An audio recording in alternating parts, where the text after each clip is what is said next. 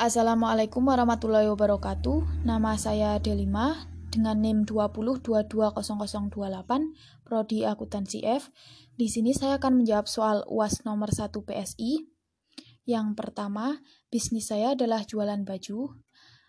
Bagian proses bisnis saya adalah 1. Start 2 promosi, 3 menerima orderan, 4 transaksi, 5 pengemasan, 6 serah terima barang dan uang, 7 kritik dan saran dari para konsumen, 8 melakukan perbaikan, 9 N alias selesai. Lalu bagian proses bisnis yang akan saya berikan sentuhan sistem informasi dan teknologi informasi adalah pada bagian promosi. Dengan perkembangan teknologi informasi dan komunikasi yang sangat cepat menjadikan banyak orang dituntut untuk selalu berjalan beriringan demi dianggap sebagai sosok yang up to date dengan perkembangan zaman.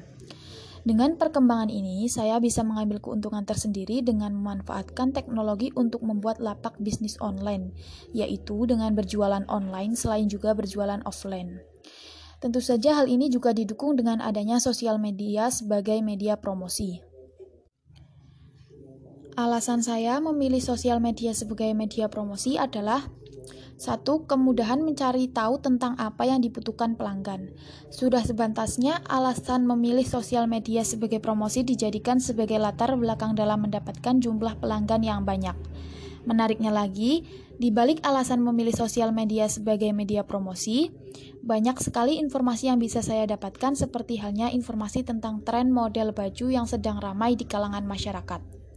Yang kedua, membantu mendapatkan pelanggan baru.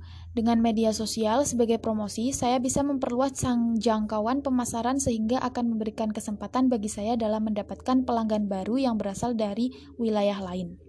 Yang ketiga, pemberian feedback yang dilakukan secara cepat. Kemudahan dalam memberikan feedback sehingga saya tidak perlu lagi menemui pelaku usaha demi membantu meningkatkan kualitas produk yang bisa sesuai dengan kebutuhan pasar.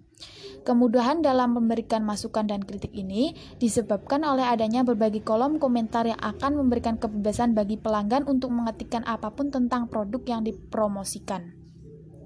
Yang keempat atau yang terakhir, membantu dalam membangun citra brand di mata pelanggan. Adanya kemudahan dalam membangun citra brand produk saya di kalangan pelanggan, saya juga bisa lebih mudah memperkenalkan produk-produk baru bisnis saya kepada para calon konsumen yang notabene adalah pengguna sosial media. Sekian dari saya, mohon maaf apabila banyak kesalahan. Wassalamualaikum warahmatullahi wabarakatuh.